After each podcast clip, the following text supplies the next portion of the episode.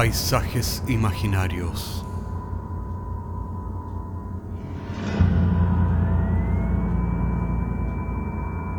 Una producción Cortés Rojas.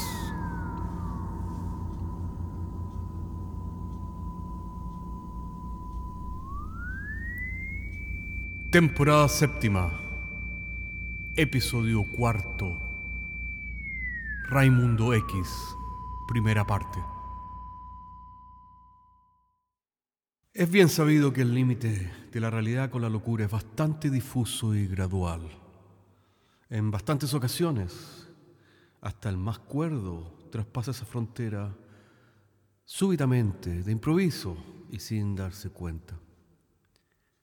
Pero algunas veces esa frontera puede ser cruzada en el sentido contrario.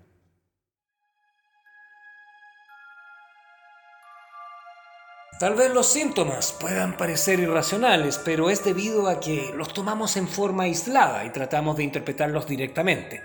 Al menos eso era lo que decía mi padre cuando practicaba terapia. Mi nombre es Segismundo Felmer y soy, a mucha honra, hijo del psicoanalista del mismo nombre, que tuvo que ver hace algunos años con una ola de suicidios, incluido el suyo propio, en un teatro abandonado. A diferencia de mi padre, no creo que los seres humanos tengan un alma eterna, porque todo tiene una explicación fisiológica.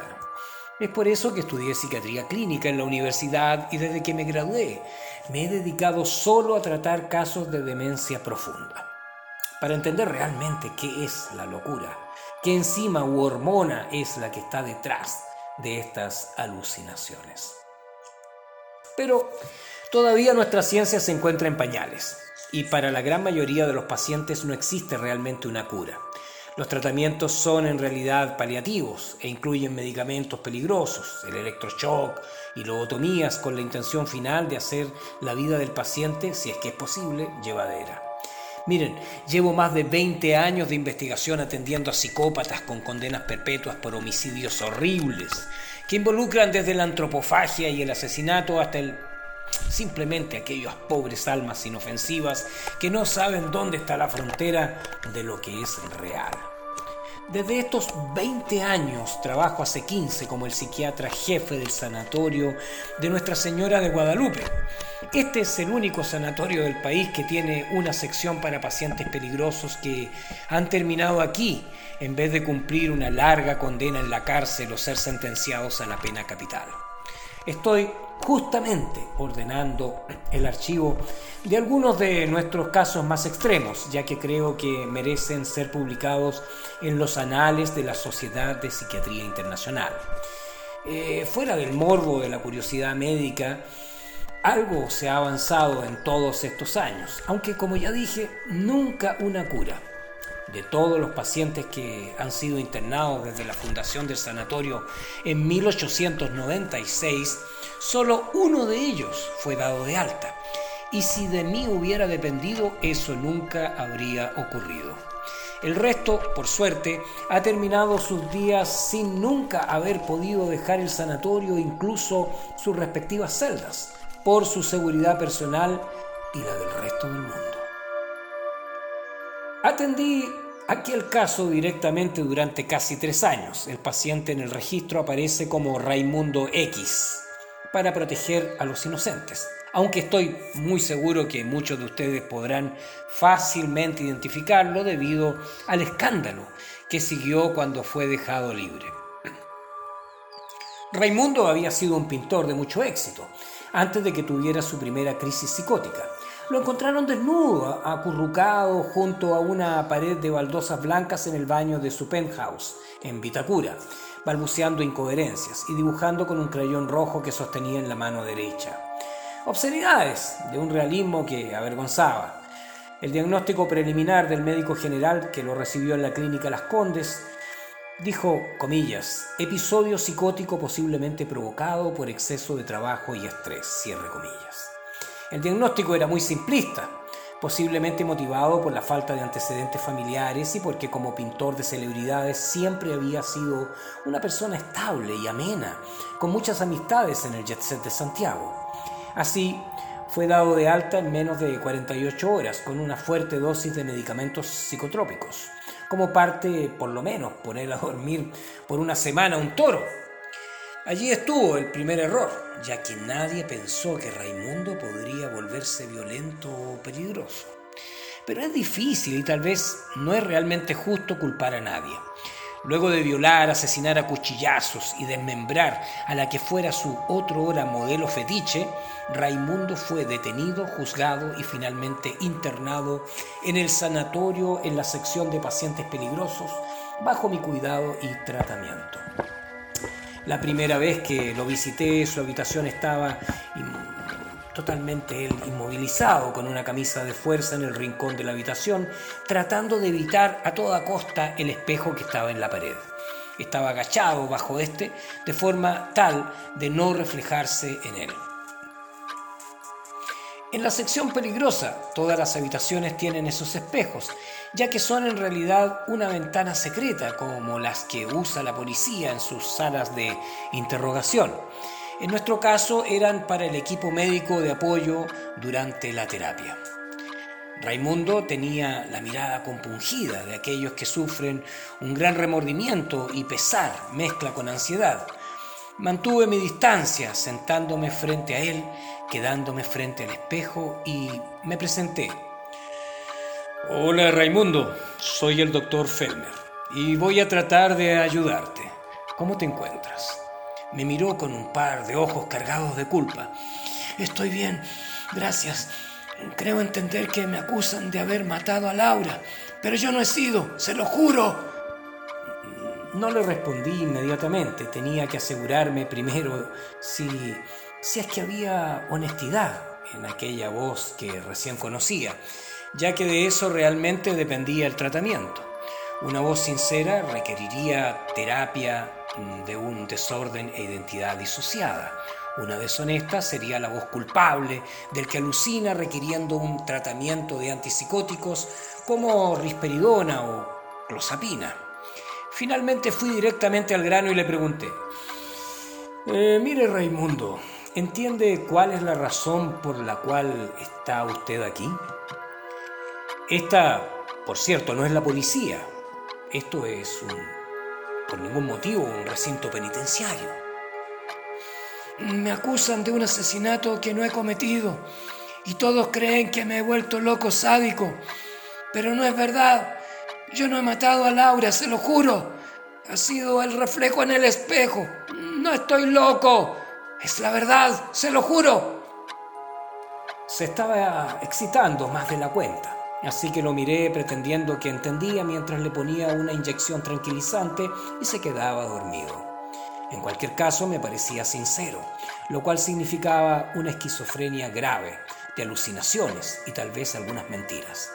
Había algo de esperanza de mantener las alucinaciones a raya con la medicación, pero habría que ver cómo reaccionaba a la risperidona. Mientras salía de la habitación miré la ficha y allí noté una curiosa nota del doctor de la clínica Las Condes. Decía, comillas, evitar a toda costa la proximidad con espejos y todo medio que refleje el rostro del paciente, cierre comillas. Eso explicaba por qué Raimundo estaba agazapado debajo del espejo. Lamentablemente no teníamos disponibles habitaciones de alta seguridad sin espejos, ya que la observación de los pacientes se desarrollaba a través de estos. Las cámaras del circuito cerrado son tal vez más discretas, pero al mismo tiempo son mucho menos seguras, ya que nunca cubren a totalidad la habitación, cosa que es muy problemática con los casos más peligrosos pero tenía que solucionar el problema de alguna forma. Así es que agregué una nota para el equipo médico, tal vez un vidrio polarizado sin reflejo. En mi siguiente visita parecía más agitado, a pesar de que ya habíamos empezado con la medicación. Lo primero que le pregunté fue qué era lo que le preocupaba en esos momentos. Me miró con los ojos algo perdidos y finalmente me dijo, el espejo. El asesinato de Laura siempre me mira desde el espejo y sé que también me espera para matarme. Mm, Raimundo, ¿me puede explicar esto con más detalles. Eh, un espejo eh, no puede hacerte ningún daño, Raimundo. El problema no son los espejos, sino lo que reflejan, me dijo. Luego de un suspiro continuó. En la mayoría de los casos, por ejemplo, en el caso suyo, lo reflejado es una imagen de usted mismo en el momento en que se está mirando. No es lo mismo en mi caso. Soy pintor y toda mi vida he jugado con imágenes, incluso de mí mismo, no solo cuando estoy frente a un espejo, entiéndame. Lamentablemente no creo entenderte, le dije. Eh, pero cuéntame, soy doctor y tal vez pueda ayudarte. Nadie puede ayudarme, pero le contaré. Me da en todo caso lo mismo. Raimundo se acomodó en el suelo y comenzó su historia. Había respondido bien a la primera tanda de antipsicóticos, así que le habíamos soltado de la camisa de fuerza. Era curioso observar su mano derecha pretendiendo hacer dibujos en el aire con un pincel imaginario mientras hablaba. Saqué mi grabadora de bolsillo y la encendí, aunque en realidad era redundante, ya que los del equipo médico estarían también grabando detrás del espejo, pero siempre me había gustado tomar mi propio registro personal. Empecé a pintar de niño. Espero que sepa cómo es el arte, se nace con esto. Nadie te puede enseñar a pintar aunque fui un estudiante mediocre en el colegio, mi talento me aseguró entrar a la escuela de arte en la universidad. Fue allí donde empecé a hacer retratos de mis amigos y lentamente empecé a hacerme conocido y bien pagado por esos retratos. Por supuesto, como ya se habrá usted imaginado, nunca terminé la universidad. ¿Qué más daba? Ganaba en un par de meses lo que mis profesores ganaban en un año haciendo clases. Rió, como recordando mientras su mano derecha seguía cuidadosamente pintando un retrato imaginario. Y continuó. Retratar a una persona no es difícil si usted entiende cuál es el secreto de hacer un retrato. Tiene que observar todos los detalles, no solo los externos, también los internos, y debe plasmar solo lo esencial en el lienzo, ni un trazo de más, ni uno de menos. Los colores son casi siempre irrelevantes, pero en ocasiones resaltan o esconden algunas características que hacen mucho más exitoso el resultado final, ¿me entiende? Después de todo, no quieres exacerbar los años de la mujer pretenciosas y quieres reflejar honestidad en los ojos de un banquero avaro. Le dije que era bueno con los retratos y en mi vanidad decidí que iba a pintar un autorretrato que haría palidecer a Van Gogh o a Leonardo. Comencé con mirarme al espejo para buscar aquella esencia para plasmar en el lienzo. Pero a diferencia de todos los otros retratos que había pintado, lo que veía en el espejo no era el reflejo de mi rostro. Usted es médico y sabe que nadie es perfectamente simétrico, de forma tal que su reflexión es una realidad distinta de usted mismo, aunque en general no se note. La distancia es bien sutil. Es una diferencia casi imperceptible pero en ciertas cosas es imposible ocultarlo. Con mi mano derecha puedo ser un genio, con la otra no puedo ni escribir mis iniciales. En mi frustración intenté usar un espejo que reflejara la imagen del espejo, pero fue en vano, ya que, valga la ironía, mi misma cabeza se interponía entre las imágenes que quería observar Pensé en utilizar la cámara del teléfono, pero tampoco era lo mismo, ya que para captar la esencia de alguien, la imagen además tiene que ser de tamaño natural y no el tamaño de una pantalla insignificante.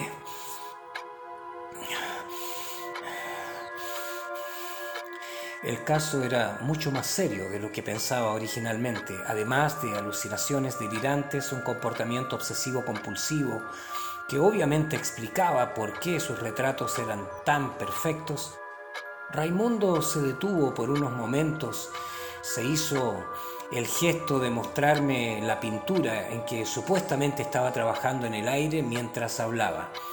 Yo no pretendía que le veía, estaba tratando de curarlo, no de agravar sus alucinaciones, por supuesto. Pero tampoco quería ofenderlo, así que ignoré el gesto y le dije, por el momento tendremos que dejarlo hasta aquí, Raimundo. La sesión ha terminado, pero lo veré nuevamente por la mañana.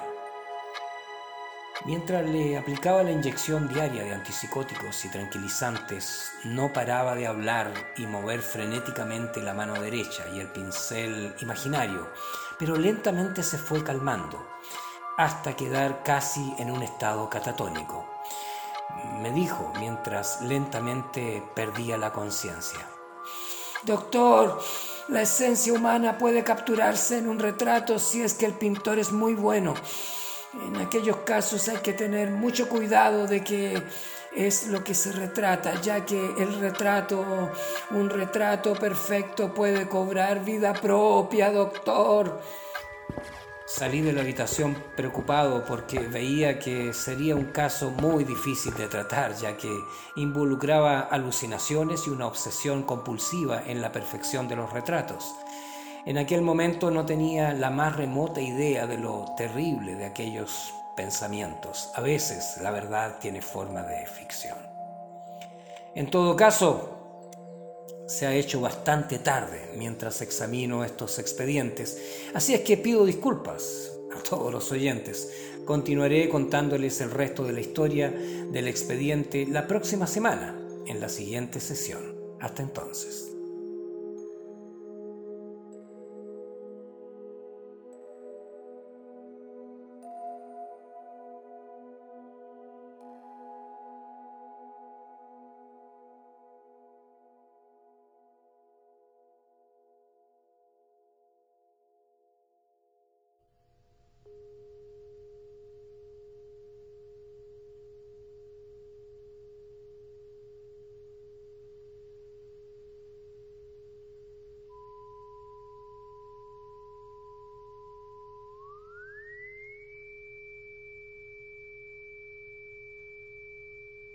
Paisajes Imaginarios es un podcast semanal que se distribuye con una licencia pública general.